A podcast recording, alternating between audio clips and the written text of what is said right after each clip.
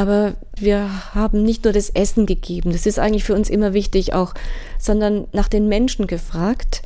Und wir haben auch dort alle Menschen, die kamen, nach dem Namen gefragt, ihnen auch einen kleinen Ausweis geschrieben, auch klein abgestempelt, wann sie da waren. Und es war so ein Stück Würde. Und am Schluss hat mir ein Mann aus Afghanistan gesagt, ein gestandener Mann, der sicher schon viel erlebt hat, ähm, ich bedanke mich bei euch für das Essen. Wir hatten wirklich Hunger und das Essen war gut, aber noch viel mehr für die Menschlichkeit. Ich habe mich zum ersten Mal wieder als Mensch gefühlt, seitdem ich in Europa bin.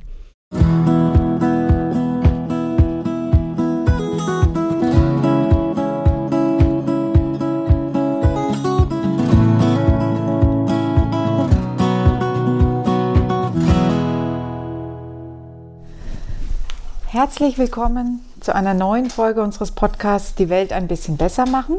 Mein Name ist Kerstin Zelina, ich bin sozialpolitische Sprecherin der Grünen Landtagsfraktion und ich spreche mit Menschen, die sich engagieren, die sich einbringen und die die Welt ein bisschen besser machen. Vielleicht habt ihr ja schon einige Folgen gehört. Seit August erscheint etwa alle zwei Wochen eine neue Folge. Und heute spreche ich mit Pfarrerin Angelika Wagner aus Würzburg. Herzlich willkommen. Dankeschön. Du bist Pfarrerin im Schuldienst und engagierst dich bei St. Egidio. Bevor wir jetzt dazu kommen, was du bei St. Egidio alles Tolles machst ähm, und auch über St. Egidio hinaus, wollte ich erst mal klären, was St. Egidio überhaupt ist, weil die wenigsten unserer Hörer und Hörerinnen werden wissen, was sich dahinter verbirgt. Kannst du unseren Hörern oder Hörerinnen erst mal kurz erklären, was das Besondere an St. Egidio ist und wie sich diese Gemeinschaft gegründet hat? Ich werde es versuchen. Es ist nicht so in einem Satz zu beantworten, weil es vielleicht nicht so in die Schemata passt, auch Sant'Egidio. Es ist eine geistliche Bewegung, geistliche Gemeinschaft, die bedeutet, dass es sozusagen, es sind Menschen, die zusammenkommen, in Bewegung sind. Eine Bewegung, die sich auch immer wieder erneuert, erneuern muss. Bewegung, die innerhalb der Kirche entstanden ist, in Rom. Es war auch die Frage, wie es entstanden ist, war 1968, was ja eine sehr die bewegte, genau, was eine sehr bewegte Zeit war, wo gerade junge Menschen auf die Straße gegangen sind, die Welt verändern wollten, nicht nur ein bisschen, sondern ganz verändern wollten vielleicht. Und das war schon ein Aspekt, der von Anfang an dabei war. Es ist entstanden aus einer Gruppe von jungen Menschen, Schülern, die eben diese Ideen auch aufgegriffen haben und gesagt haben, wir wollen wirklich was verändern. Und wir fangen damit an, indem wir selbst äh, rausgehen aus unserer Blase, aus dem, was wir gewöhnt sind, aber eben auf der Grundlage von dem, was die Bibel sagt. Und das ist vielleicht auch das Besondere.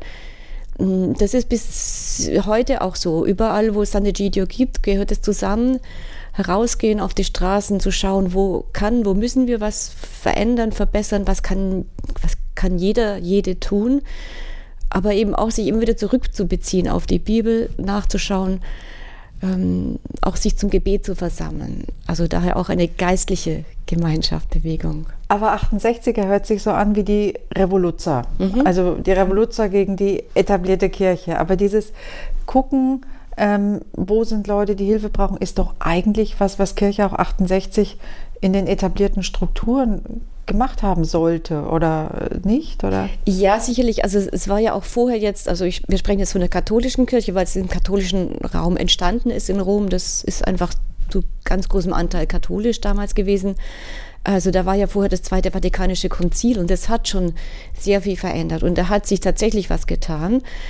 Wobei man sagen muss, ich, es gab auch andere, es gab viele Gruppen, die dann auch wirklich so raus sind zu den Straßenkindern in die äh, Obdachlosenviertel, in die, in die Vorstadtviertel gegangen sind, auch kirchliche Gruppen. Aber ähm, ja, die, die Frage ist natürlich, wie lange hält sowas durch auch, so eine Begeisterung, so ein Anfang und, und welche, ja, welche Verbreitung kann es dann auch finden? Sant'Egidio war von Anfang an, ähm, war klein am Anfang natürlich, hat sich dann aber wirklich von dort aus auch ausgebreitet. Also heute gibt es Sant'Egidio in über 70 Ländern der Welt überall durch Menschen begonnen, die sozusagen von diesem Spirit, von dieser Idee begeistert waren und das bei sich angefangen haben. Und einer, der das begonnen hat, war ja Andrea Riccardi. Ähm, der hat in diesem Jahr ja auch das Bundesverdienstkreuz bekommen als Italiener. Mhm. Und davor, im Jahr 2009, hat er den Aachener Karlspreis bekommen. Das ist ein Preis, der normalerweise an verdiente Politiker und Politikerinnen vergeben wird.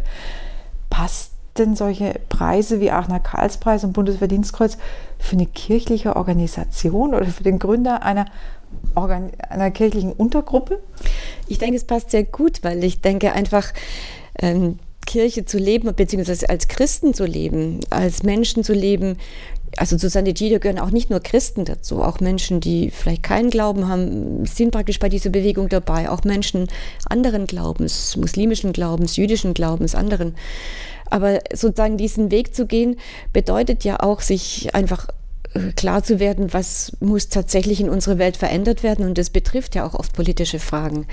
Und Daraus werde ich nicht unbedingt Parteipolitiker, Parteipolitikerin, aber ich frage mich natürlich, wo muss sich auch Politik verändern? Und dadurch hängt es miteinander zusammen, zweifelsohne. Und wenn man jetzt so feste Positionen hat, also auch politische Positionen, ähm, ist man bei St. Egidio dann ein Mitglied, das irgendwie offiziell aufgenommen wird und an bestimmten Positionen vertritt oder, oder ist, da, ist es so ganz locker, man sehr frei, man kann kommen und gehen, wie man möchte oder wie ist das? Also es gibt keine äh, eingetragene oder keine, keine Mitgliedsaufnahme so. Also es ist jetzt auch keine geistliche Gemeinschaft mit einem Gelübde oder so einem gemeinsamen Leben, sondern es ist schon eigentlich sehr frei. Es gibt Menschen bei Sant'Egidio, die schon sehr lange dabei sind, die sich da auch dazu entschieden haben. Es ist auch ein Lebensweg, denke ich mal, wo irgendwann mal die Frage kommt, ist es mein Weg, will ich da dabei bleiben, will ich das auch verstärken, mich mehr engagieren? Ähm, aber da bin ich natürlich auch frei in dem, was ich tue, was ich meine, wobei ähm, sag mal so, wir sagen immer bei Sant'Egidio, also jeder, jede hat einen ärmeren Menschen zum Freund. Und das ist natürlich schon eine Grundlage. Also wenn jemand sagt, ich, ich kann überhaupt nicht mit ähm, Menschen umgehen oder ich habe Vorurteile gegen Menschen, die anderen äh, die einfach ärmer sind, die eine andere Gesinnung haben als ich, die anderen Glauben haben, die auf der Straße leben dann muss man sich natürlich aus, miteinander auseinandersetzen. Also von daher ist kein Gleichklang da, aber schon irgendwo natürlich ein Gemeins, eine Gemeinschaft, also ein gemeinsames Miteinandergehen, ähm, was aber ganz unterschiedliche Richtungen hat. Also es gibt Menschen, es gibt keine gemeinsames Parteibuch, es gibt keine gemeinsame Konfession auch. Äh, ich bin evangelisch, andere sind katholisch, andere sind orthodox. In Osteuropa sind die Gemeinschaften orthodox. In Afrika sind ganz gemischte Gemeinschaften auch. Aber ähm, das Gemeinsame ist schon so der Wunsch tatsächlich auch, wie das passt ja auch zu dem Podcast, die Welt ein bisschen besser zu machen, dabei bei sich selbst anzufangen, im Kleinen, aber eben auch bis zum Großen hin. Das hängt jetzt wieder mit dem, mit dem mit der Politik praktisch zusammen, also bis hin eben zu Friedensinitiativen weltweit. Ich finde es total spannend und ich will da nochmal nachfragen. Ähm, ich habe jetzt eine Gemeinschaft von Leuten, die ein gemeinsames Ziel haben und gemeinsame Werte haben. Mhm. Ähm, gleichzeitig sind die Leute aber evangelisch, katholisch, orthodox, muslimisch, was auch immer und haben in ihrer Religion irgendwelche anderen Werte, Chefs, wie auch immer, den Papst, den Bischof, sonst was. Ähm, Kommt es da nicht zu Konflikten, a, zu Gewissenskonflikten oder auch zu Konflikten mit anderen kirchlichen Bereichen? Also wir haben jetzt, also was Deutschland angeht, ähm, wirklich zum Glück da nie richtige Konflikte gehabt, sondern natürlich gibt es manchmal Meinungsverschiedenheiten, das ist klar.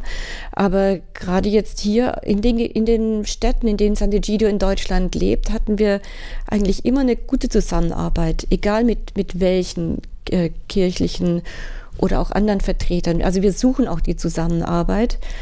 Und ich denke, Sant'Egidio hat auch, ein, also man merkt, ich, oder hat auch einen guten Ruf in dem Sinn, dass wir einfach auch versuchen, das zu tun, was wir sagen. Also wir reden nicht bloß, sondern versuchen auch das zu tun. Wir machen es auch nicht unbedingt gegen andere, sondern versuchen viel mit anderen zu arbeiten. Und natürlich gibt es in manchen Ländern auch, gab es schon auch bis in die hohen Hierarchien rein Menschen, die oder Vertreter der Kirchen oder Religionen, die dann da sehr dagegen waren, weil es ja auch manchmal um Machtfragen geht oder mhm. was. Vermutlich. Das ja. gibt schon natürlich, aber also ich muss sagen, in Deutschland hatten wir da eigentlich immer gute Erfahrungen. Also wenn ich jetzt an Bayern denke, auch mit Landesbischof Bedford Strom, der in den Friedenstreffen so eine Gido mehrmals war, auch die Bischöfe von Würzburg oder München, Kardinal Marx, also es ist einfach auch äh, gegenseitige Befruchtung, denke ich. Ja, also ich muss Ihnen da voll zustimmen. Mit äh, Landesbischof Bedford Strom oder mit Karl Marx. Ich habe die interessantesten, tollsten, inspirierenden Gespräche mit denen geführt. Also es ist wirklich leicht, gut Kirschen zu essen, ja, um es genau. mal so zu sagen. Mhm. Jetzt ähm, von der Zeit her, ich habe jetzt schon einige Podcasts und Gespräche gemacht und jetzt dieser Podcast hier wird kurz vor Weihnachten online gehen. Und St. Egidio spielt ja in Würzburg eine für viele Menschen eine besondere Rolle. Erzählen Sie doch mal, was Ihnen zu den Stichworten St. Egidio und Weihnachten hier einfällt. Ja, St. Egidio und Weihnachten bedeutet für uns eigentlich äh, Weihnachtsfest mit den Menschen, die wir das ganze Jahr hindurch begleiten.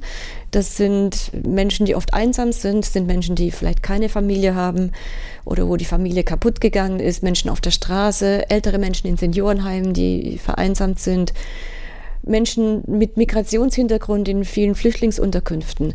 Mit all diesen Menschen feiern wir Weihnachten zusammen, weil auch die Überzeugung ist, dass Weihnachten eben das Fest der Familie ist. Aber wir wissen genau, es gibt bei uns viele Menschen, die eben keine Familie haben oder wo die Familie weit weg ist oder zerbrochen ist. Und damit für die Weihnachten eben auch ein Fest der Familie sein kann, sagen wir sozusagen, wir laden alle ein an einen großen Tisch, an einen großen Familientisch und äh, auch in dem Sinn, auch auf dem Hintergrund, also damals, als Jesus geboren wurde, darin erinnern wir an Weihnachten, waren die Türen verschlossen. Mhm. Und wir wollen eben zeigen, also heute sollen die Türen nicht verschlossen sein, auch nicht in den Kirchen, was ja auch nicht ganz selbstverständlich ist. Und deshalb öffnen wir gerade auch, versuchen wir auch Kirchentüren zu öffnen und machen dort ein Essen, ein, dort ein Weihnachtsfest mit Menschen, die sonst vielleicht auch nicht in die Kirchen kommen. Sie sagen große Tische, wir lernen Sie einen große Tische. Wie groß müssen die Tische sein?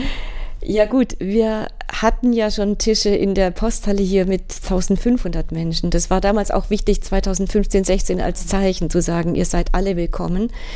Und ähm, inzwischen sind die Weihnachtsfeste kleiner, nicht nur Corona-bedingt, aber natürlich auch unter dem Vorzeichen Corona. Aber auch, weil wir in verschiedenen Stadtvierteln, jetzt hier zum Beispiel in Würzburg, aber eigentlich in allen Städten tätig sind und sagen, wir wollen dort feiern, wo die Menschen leben. Und es gelingt auch dann, dort Menschen mit einzubeziehen, die helfen wollen.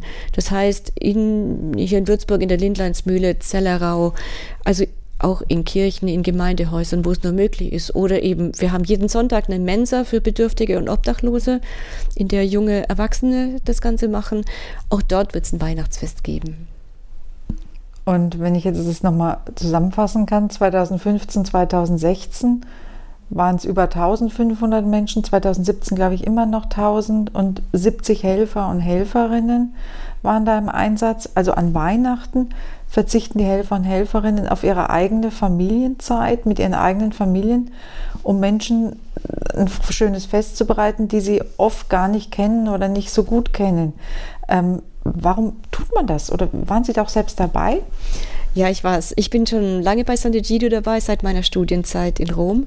Und ich war jedes Weihnachten dabei und bin jedes Mal wieder froh, dabei zu sein. Und also es ist eigentlich nicht, stimmt nicht, dass man auf die Familienzeit verzichtet zumindest muss es nicht sein. Unsere Kinder machen auch mit, mhm. seitdem sie klein sind, aber jetzt sind es junge Erwachsene, machen auch mit.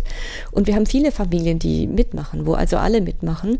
Und die sagen, für uns, gerade wenn die Kinder größer sind, hat Weihnachten manchmal auch so was von diesem Reiz des Besonderen verloren vielleicht, so dieses, was natürlich bei kleinen Kindern wunderschön ist, ähm, so dieses Geheimnisvolle und der Christbaum und Schenken. Und die, die uns, die dann kommen und sagen, können wir bei euch mithelfen, weil wir auch nach einem Such, auf der Suche sind nach einem erfüllten Weihnachten, sage ich mal, einem anderen. Und ähm, also wir haben auch als Familie unser Weihnachtsfest am 24. oder am 26. Da kann man ja auch dann auch feiern, zusammen mit der kleineren Familie. Aber es ist dann wirklich so wie eine große Familie eigentlich. Und es ist auch schön dann, also das, das beglückt, muss ich sagen. Es macht glücklich, es macht froh zu sehen, nicht nur wie die anderen glücklich sind, wenn sie ein Geschenk bekommen. Wir machen persönlich ausgesuchte Geschenke für jeden Einzelnen mit Namen. Und die Namen aufzuschreiben und nachher zu sehen, wie sich die Personen freuen über ein persönliches Geschenk, was viele seit Jahrzehnten nicht bekommen haben, das macht uns ja auch glücklich. Und auch die Kinder, die dabei sind, die helfen Geschenke austeilen. Jugendliche bereiten das Essen vor. Also da gibt es für jeden was, was er mithelfen kann. Und mh, mm, da ist eigentlich die Atmosphäre unter den sogenannten Helfern auch genauso froh. Also man merkt am Ende gar nicht mehr, wer ist Helfer, wer ist der, der bedient, wer ist der, dem bedient wird. Wir sitzen auch gemeinsam am Tisch. Es ist da kein Unterschied mehr da. Und das ist eigentlich auch das Schöne, weil wir merken, wir haben zwar unterschiedliche Lebensgeschichten, aber am Ende sind wir nicht so verschieden. Das kann ich mir gut vorstellen. Ich kenne das aus anderen ehrenamtlichen Engagements, wo man dann gut zusammensitzt und dann die Unterschiede gar nicht mehr erkennt. Ähm, jetzt das Fest ist das eine, die Helfer sind das andere, aber ganz ohne Geld geht es ja nicht. Sie dürfen hier jetzt gut den Werbeblock einfügen. Also wer, wer da spenden möchte dafür, ja. Wie kann er das dann tun? Also wir haben eine Kontonummer von Sant'Egidio. Sant'Egidio ist ein eingetragener Verein. Wir können auch Spendenbelege, Spendenbescheinigungen ausstellen. Wir haben das Spendensiegel und ähm, die findet man auch auf der Homepage. Und ansonsten nehmen wir auch gerne Geschenke ein, an, also entweder Geldgeschenke, aber auch Sachgeschenke. Wir, wie gesagt, es gibt für jeden Gast, und es werden auch dieses Jahr wieder um die 1000 sein, gibt es ein persönliches Geschenk, ähm, das wir vorher auch für jeden Einzelnen aussuchen, aber das ist alles auf Spendenbasis. Also wir nehmen neue Geschenke an, nur neue, keine gebrauchten Dinge.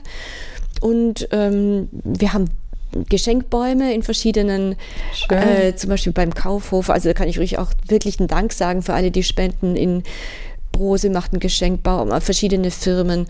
Dann haben wir Spender, die das Essen auch ähm, uns kochen an dem Tag. Also für tausend Menschen zu kochen an Weihnachten ist ja auch ein Ding. Mhm. Der Herr Zefan von der Mensa Nord hat immer wieder gekocht, auch andere. Es gibt Friseur Tietze, der schon vorher seine Kunden Geld sammeln lässt. Also es sind viele, ich kann jetzt gar nicht alle Namen nennen, Emanuele La Rosa, der immer Kaffee kocht oder auch Essen. Also die einfach da sagen, das ist für mich auch ein Stück Weihnachten, dass ich da vorher was vorbereite, dass ich an dem Tag selbst da bin. Die Malteser, die uns immer wieder unterstützt haben. Also wie gesagt, Geldspenden oder Sachspenden, Geschenke sind sehr willkommen und werden vorher auch bei Sant'Egidio in der Schöntalstraße 6 in Empfang genommen. Schön. Ich denke, dass unsere Hörer das, wenn sie es erst nach Weihnachten hören sollten, auch fürs nächste Jahr noch im Kopf haben dann. Gerne. Jetzt sind Sie ja nicht nur Pfarrerin, sondern du engagierst dich ja auch bei St. Egidio als Beauftragte für die Ökumene der Gemeinschaft in Deutschland. Was bedeutet das? Was macht man da? Ja, es bedeutet eigentlich zu versuchen, auch Kontakte zu knüpfen, Kontakte zu pflegen, also einfach über die Kirchengrenzen hinweg. Also uns, wir sind eine Bewegung, die vor Ort existiert, arbeitet, lebt, aber eben auch versuchen sozusagen das, was wir erleben, was wir erfahren, was uns wichtig ist, auch sozusagen auch in die sagen wir so in die in Anführungsstrichen Hierarchie der Kirche mit mit reinzubringen und ähm, da auch zu sehen, wer könnte den Weg gemeinsam gehen, wer hat Interesse dran. Wir veranstalten jährlich große internationale Friedenstreffen der Weltreligionen, mhm. bei denen wirklich Menschen aus der ganzen Welt zusammen. Jahr, ne? Nee, das war ähm, in Sant'Egidio war dieses und letztes Jahr in Rom selbst. Oh wo wirklich Vertreter aus den Weltreligionen und der Konfessionen kommen. Und da geht es zum Beispiel auch darum, Kontakte zu suchen. Wer geht diesen Weg mit? Aber natürlich auch äh, Kontakte zu den Gemeinden. Mm, wir sind in der Arbeitsgemeinschaft Christliche Kirchen präsent in Würzburg, waren Mitbegründer. Und ja, wo es einfach, äh, uns ist, unsere Meinung ist, die Kirchen, aber nicht nur die Kirchen, aber alle Menschen guten Willens eigentlich, müssen zusammenarbeiten, damit unsere Welt eben ja ein Stückchen besser wird. Uns geht ja heute wirklich auch darum, ja, zu bewahren und zu retten und eben diese Lokomotive, die zum Teil in die falsche Richtung geht, was das Klima angeht, was Gerechtigkeit, was Fluchtmigration, Migration angeht, eben nicht irgendwie weiter rasen zu lassen. Und das können wir nur gemeinsam mit allen.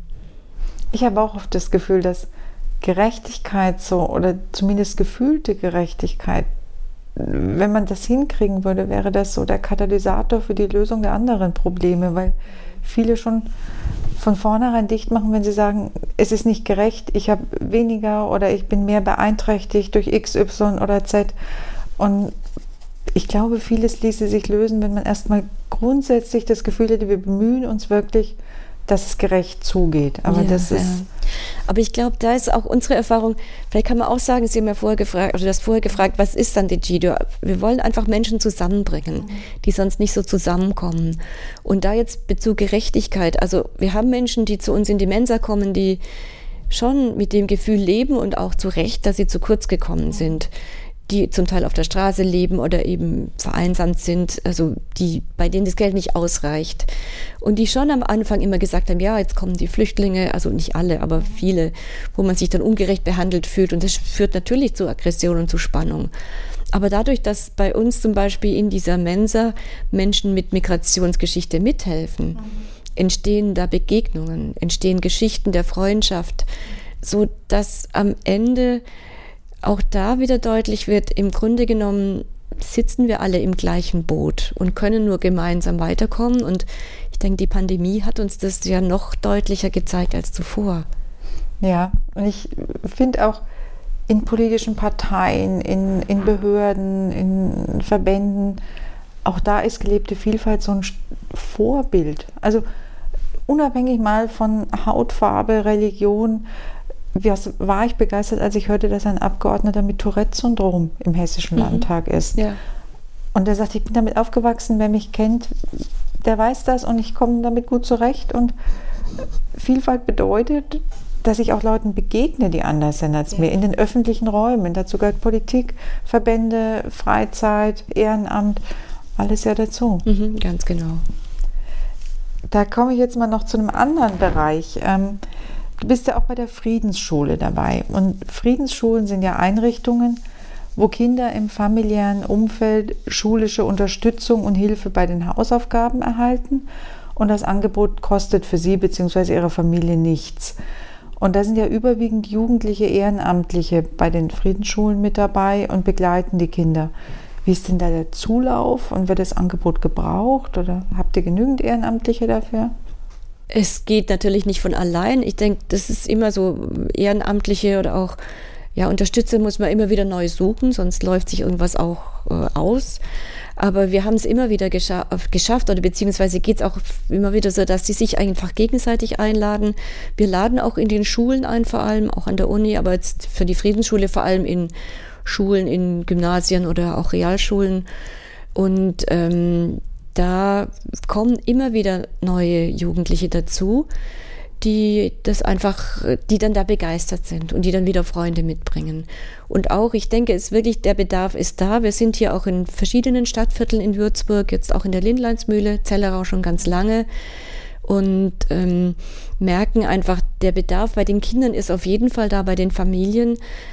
Es sind natürlich häufig Familien, bei denen die Kinder zu Hause nicht so unterstützt werden können und den einfach, wo die Hilfe dann auch manchmal sehr komplex ist. Aber natürlich, wir beginnen bei den Kindern und holen die auch zusammen. Also es ist nicht nur im häuslichen Bereich, sondern auch wirklich als Gruppe, um die Kinder aus den ganz unterschiedlichen, ja auch da wieder Bereichen, Ländern, Schulen zusammenzubringen, auch da wieder Begegnung zu schaffen. Mir hat vor wenigen Tagen jemand eine Mail geschrieben, der sagte, lasst bloß die Schulen offen, egal wie Corona ist. Und er hat es begründet, das fand ich super spannend, sagte, ich komme aus einer Arbeiterfamilie, mir konnte kaum jemand helfen.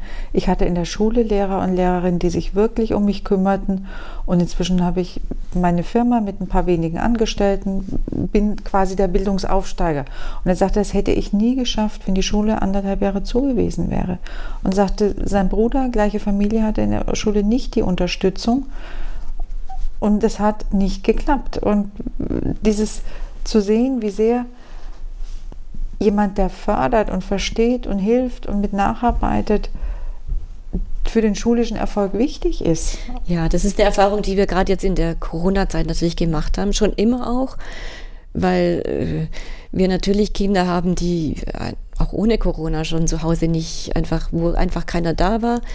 Aber ich muss sagen, das hat wirklich viele, gerade dieser Familien, ganz besonders betroffen, weil nicht nur, weil die, die Endgeräte zu Hause einfach nicht da waren, sondern auch, weil es die Struktur gefehlt hat. Und da muss ich sagen, da haben unsere Schülerinnen und Schüler auch Tolles geleistet, die jungen Menschen, und einzeln mit allen telefoniert, die Hausaufgaben gelernt, Sachen vorbeigebracht. Also unter Einhaltung aller Regeln, aller Corona-Maßnahmen wirklich geschafft, dass die Kinder nicht abhängen. Also wir haben auch von der Stadt Würzburg iPads bekommen, die wir den Kindern gebracht haben. Also da, das war wirklich wichtig. Ich habe ja selbst als Studentin eine Weile Nachhilfe gegeben an der Grundschule in Würzburg. Und ich weiß noch genau, da war ein Mädchen, die war acht, mit der habe ich gelesen und sie hat von dem, was sie gelesen hat, sie hat nicht lesen können. Sie hat immer nur die ersten drei Buchstaben gelesen und dann irgendwas dazu erdichtet und dann versucht, Hauptsache schnell über den Text weg, der ihr offensichtlich nichts gesagt hat. Und ich dachte mir, Mensch, ist das mühsam. Ne? Und ähm, eine Woche später habe ich, also ich habe gedacht, das Kind hat wirklich Probleme zweite Klasse, ähm, das wird nie was. Und nächste Woche war ich mit ihr da und habe Mathe gemacht und die konnte schneller Kopf rechnen als ich. Ich dachte, das kann nicht das gleiche Kind sein. Bis ich drauf kam, dass ihr die Worte gefehlt haben, weil sie auch vom Sozialkontext her, die hatte nie Bücher mit Hexenkessel und Zaubertrank und Zauberstab, wo ich dachte, klar, ich hatte, aber die hatte in ihrer Kindheit andere Kinderbücher gelesen. Die deutschen Worte dafür kannte sie nicht. Es hat sie total gelangweilt, da was lesen zu müssen, was sie nicht versteht. Ja. Das ist die Realität von vielen Kindern. Also überhaupt Kinderbücher existieren in den wenigsten unserer Familien, also die wir begleiten. Gibt es einfach nicht. Und es macht auch was mit den jungen Leuten, die dann ähm, zum Helfen kommen, wenn die kommen ja aus ganz anderen Kontexten oft. Ja, ne? und ich glaube, das ist auch das Besondere auch da wieder. Also wir lernen voneinander. Ne? Das sind junge Menschen, die zum Teil aus behüteten Familien kommen, natürlich auch nicht alle oder aus begüterten, zum Teil mit großem eigenen Zimmer, mit allem, was dazugehört und dann einfach sehen, das sind Familien mit sieben Menschen, die auf 40 Quadratmetern leben seit fünf Jahren und ähm, gar nicht wissen, wo sie nachts schlafen sollen. Das ist schon ein Unterschied dann und das einfach auch zu merken, wie ungleich vieles verteilt ist in der Gesellschaft und dass wir viele von uns einfach oder wir eigentlich alle privilegiert sind, das hilft. Also ich denke, das ist Manche sind ein paar Wochen da, manche bleiben Jahre, aber ich glaube, wenn du das nur ein paar Mal gesehen hast und oder auch die Häuser gesehen hast und die Familiensituationen, das, das wirst du auch nicht vergessen. Das bleibt irgendwo und hilft vielleicht auch, ähm, ja gut, für Jugendliche schwierig, der, der Begriff demütig zu sein, aber vielleicht ein bisschen auch Menschen anders zu sehen. zu kriegen. Ja, auch. genau, auch anders, Menschen anders zu sehen, nicht zu verurteilen. Äh, nicht so schnell zu urteilen über andere, die einfach ganz anders aufwachsen. Und ich suche in diesem Podcast ja das Gespräch mit Menschen, die sich engagieren. Und wir haben ja schon über eine Menge von deinem Engagement geredet, aber da kommt ja noch mehr dazu. Ähm, du hast sechs Wochen auf Lesbos geholfen und geflüchtete Menschen zu versorgen, hast verzweifelte Leute erlebt, hast äh, gesehen, dass das, was wir so leicht für selbstverständlich halten, die das dort gar nicht haben. Nicht mehr 40 Quadratmeter, sondern gar kein Dach über dem Kopf. Zu wenig Essen, zu wenig Kleidung. Was war der Hintergrund für dieses Engagement? Das war auch mit Sant'Egidio. Wir sind von Sant'Egidio aus schon seit, schon, eigentlich schon immer mit Geflüchteten auch auf dem Weg. Und eben auch Andrea Riccardi selbst war dann 2016 auf Lesbos und hat die Situation dort wahrgenommen und wir sind eigentlich seitdem immer wieder dort gewesen und eben jetzt seit 2019 wirklich äh, mehrere Wochen im Sommer dort. Ähm, ich denke, es ist wichtig, dort die Situation vor Ort einfach auch zu sehen. Wir wissen davon, aber es ist was anderes, wenn man wirklich dort ist, wenn man wirklich sieht, wie die Menschen dort ja, leben müssen. Und ähm, also es ist schon sehr, sehr bewegend. Sowas vergisst man auch nicht, wenn man das mal gesehen hat. Und äh, Sant'Egidio bleibt aber nicht dabei. Also wir haben dort äh, humanitär praktisch geholfen, unterstützt. Aber Sant'Egidio hat ja auch zusammen mit der Evangelischen Kirche Italiens oder immer wieder zusammen mit anderen Partnern dieses Konzept der humanitären Korridore-Projekt äh, entwickelt, bei dem eben Menschen mit äh, die in Flüchtlingslagern in verschiedenen Ländern praktisch gestrandet sind, auf sicherem und legalen Wege nach Europa gebracht werden. Das ist vom Libanon so, von Äthiopien und jetzt eben auch von Lesbos. Mhm. Und ähm, du hast gesagt, das ist sehr bewegend, aber ihr habt ja auch was bewegt. Ihr habt tausend Leute mit Essen ja. versorgt. Ja. Wie Weihnachten. ja, genau. Das war eigentlich tägliches Weihnachten dort, ja. Also es war so auch so, ähm, biblisches Wort ist so ganz schön von dieser Brotvermehrung. Also als Jesus das Brot teilt und es reicht für alle. Und es war auch dort so, wir haben mit dem wenigen, was wir hatten, ähm, dann tatsächlich für tausend Menschen am Ende täglich gekocht, auch selbst gekocht, auf sehr einfachen Gaskochern, irgendwo unter freiem Himmel. Und es hat gereicht für alle. Und es war ein ganz schönes Bild, dort alle zu sehen. Und die Menschen waren wirklich hungrig. Aber was mich sehr bewegt hat, wir haben nicht nur das Essen gegeben, das ist eigentlich für uns immer wichtig auch, sondern nach den Menschen gefragt, nach dem Namen der Menschen. Das ist uns in allen unseren Diensten, wie wir es nennen, wichtig. Und wir haben auch dort alle Menschen, die kamen, nach dem Namen gefragt, ihnen auch einen kleinen Ausweis geschrieben, auch klein abgestempelt, wann sie da waren. Und es war so ein Stück Würde. Und am Schluss hat mir ein Mann aus Afghanistan gesagt, ein gestandener Mann, der sicher schon viel erlebt hat, ähm, ich bedanke mich bei euch für das Essen. Wir hatten wirklich Hunger und das Essen war gut aber noch viel mehr für die Menschlichkeit. Ich habe mich zum ersten Mal wieder als Mensch gefühlt, seitdem ich in Europa bin. Und das vergesse ich auch nicht. Also das wenige, was wir dort gemacht haben, wirklich ist ein Tropfen auf dem heißen Stein. Aber auch wenn wir dann im Camp war, unterwegs waren, alle haben uns gegrüßt, alle haben ihn gegrüßt. Und ich denke, das ist ja sowas, so was gar nicht schwer ist, was eigentlich jeder, jede machen kann. Ein Stückchen Menschlichkeit verbreiten und eben, wie gesagt, uns nicht nur er hat es gesagt, er hat es so ausgedrückt. Zum ersten Mal habe ich mich als Mensch gefühlt. Und die Kinder und Jugendlichen, um die ihr euch gekümmert habt, wie ging es denen? Ich meine, ihr hattet, und ihr hattet ja auch nicht viel, ihr hattet nicht Lernmaterialien, Spielmaterialien.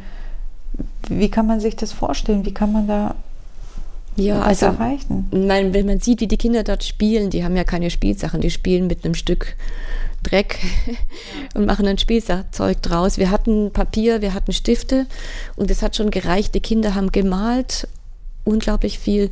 In diesem Jahr waren wir jetzt in Athen in einem Flüchtlingscamp, dort mitten in der Stadt.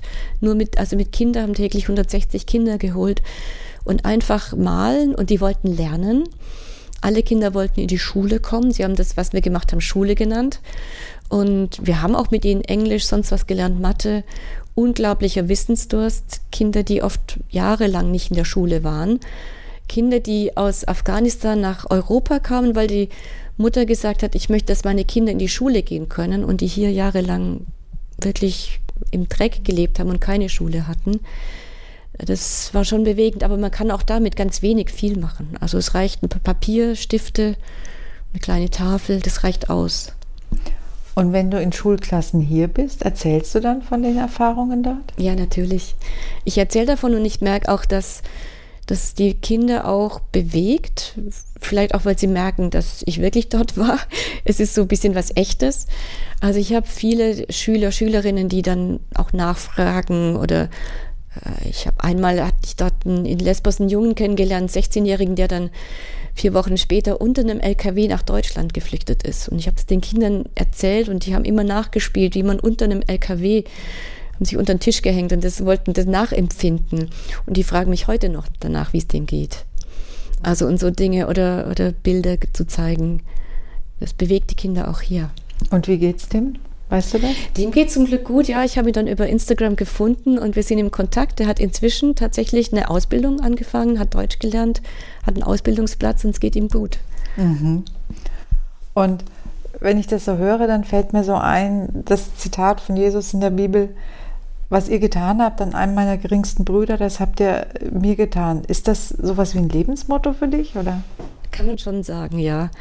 Und ich denke aber, ähm, einmal tatsächlich, was, was Jesus da sagt und wir, was ich eben immer merke oder was mein Lebensmotto auch ist, ist geben ist seliger als nehmen, wobei ähm, ich merke eben, wenn wir hergeben, ein bisschen was von dem, was wir ja wirklich oft im Überfluss haben, das ist Zeit, das ist Wohlstand, das ist Gemeinschaft, äh, Menschen, die uns umgeben, äh, wenn wir ein bisschen was abgeben, bekommen wir es wirklich hundertfach zurück, also unzähligfach und das ist einfach ein, ein erfülltes Leben, das mich auch froh macht immer wieder. Drei Wünsche fürs nächste Jahr? Uh. ja gut, ich würde mir wünschen, natürlich Frieden, mehr Frieden, muss man viel dafür tun. Natürlich für das Klima. Ähm, also das sind jetzt große Wünsche, sage ich mal, ne, die da sind. Ich würde mir auch wünschen, dass wir es in Deutschland schaffen, weiterhin Menschen mit Fluchtgeschichte aufzunehmen. Ähm, vielleicht mehr als bis jetzt, weil ich denke, die Kapazitäten haben wir. Ich kenne viele Menschen, die wirklich äh, hier gut leben könnten und die darauf warten und bin mit denen in Kontakt und ich gebe natürlich noch viel mehr, die ich nicht kenne. Das wäre so mein Wunsch und dass wir eben ähm, die Kunst des Zusammenlebens lernen. Das wäre so mein Wunsch. Das Zusammenleben wieder neu lernen. Da hat uns Corona auch viel, sage ich mal, in Frage gestellt, weil wir uns isoliert haben, vielleicht mehr in unserer Blase sind als vorher aber wirklich über unsere, aus unserer Blase rausgehen, miteinander auf den Weg machen für diese Zukunft, die für alle da sein muss. Mhm. Und ist es dir wichtig, eine Haltung zu verkörpern nach außen auch deutlich? Oder ist es eher das, ich mache das Engagement im Stillen? Nee, ich denke, es ist schon wichtig, eine Haltung zu zeigen. Also, ob jetzt das jemand anderes sieht oder nicht, das kann ich nicht so beurteilen. Aber ähm, ich denke schon, wir, wir müssten eigentlich alle auch mit einer gewissen Haltung leben und die soll ruhig wahrgenommen werden. Und natürlich, also jetzt auch von Sant'Egidio aus, wir wollen auch wahrgenommen werden, also auch politisch oder. Ähm, Werdet ihr auch? Ich meine, das Bundesverdienstkreuz ja, ist schon eine ja. deutliche Würdigung der richtigen Haltung. Ne? Ja, und ich denke, es geht ja tatsächlich darum, auch in Friedensfragen mitsprechen zu können, in Fragen der Gerechtigkeit, in Fragen der Verteilung von Medizin und, und Lebensmitteln und allem. Ich glaube, es ist eine Friedensfrage. Ich, man redet viel über Frieden. Ich glaube, das Thema Konfliktlösung ist auch was, was jetzt so langsam in den Fokus kommt. Frieden ist so das Fernziel, aber der Weg dahin ist ja Konfliktlösung. Und ich erlebe ein großes Interesse von jungen Menschen an Studium im Hinblick Psychologie, Politikwissenschaft, Geschichtswissenschaft, alles, was einen irgendwie so sensibilisiert, um mithelfen zu können, Konflikte zu lösen. Und das ist so ein Potenzial, das ich bei der jungen Generation sehe, wo ich mir denke, boah, die interessieren sich nicht nur für sich, sondern wirklich auch für das große Ganze. Ja, das nehme ich auch wahr. Und was ich dann auch interessant finde, wir hatten jetzt auch große Diskussionen, bevor wir nach Athen sind, also auch mit Studierenden, jungen Akademikern. Ja, dürfen wir das machen? Ist es jetzt nicht Ressourcenverschwendung? Wir fliegen da womöglich hin. Was bringt das auch? Aber hinterher haben ja einige gesagt, ich habe gemerkt, es bringt was, wenn ich einfach diesen Schritt mache. Es bringt was für mich und ich sehe, ich kann auch was verändern. Und eigentlich nur so kann ich auch dann das, was ich vielleicht im Studium in der Theorie lerne, verstehe ich jetzt ganz anders. Also kann ich ganz, ähm, weil ich Menschen kennengelernt habe, die so leben, weil ich die Hintergründe anders erfassen kann. Und das ist, denke ich, das, das was wirklich auch unsere Erfahrung von Sant'Egidio immer ist.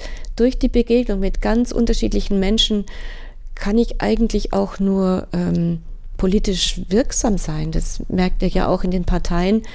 Und das hat wirklich mit dazu geführt, dass in manchen Ländern Frieden entstehen konnte in Mosambik, in, in Südsudan, weil man eben so ganz verschiedenen Menschen begegnet, die Begegnung sucht und mit allen spricht, sich die Hände bei ihr auch schmutzig macht ähm, und sagt eben, ich sage nicht, ich spreche mit dem nicht vielleicht, weil der jetzt eine andere Gesinnung hat, sondern ich muss mit allen sprechen. Aber es ist manchmal schwer, den Schritt zu ja. machen.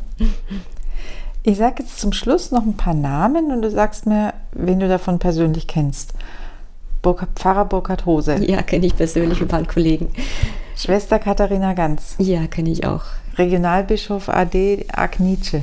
Also ich kenne ihn auch, wenn er nicht mein Regionalbischof war. Ich glaube, er kennt mich nicht, das weiß ich nicht. Ruth Belzner. Ja, klar. Bruder Julian Glinke. Ich kenne ihn von seinen Büchern her. Wolfgang Schürger. Auch von der Literatur. Pfarrer Hofmann-Kasang. Ja, natürlich. Dr. Josef Schuster. Ja, selbstverständlich. Jörg Alt.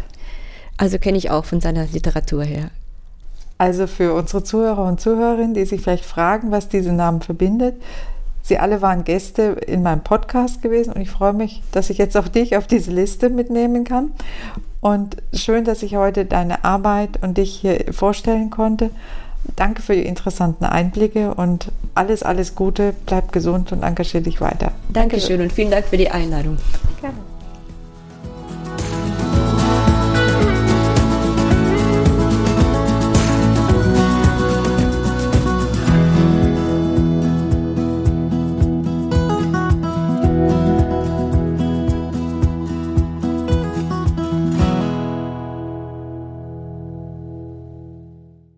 eine Produktion von Mimimi Media.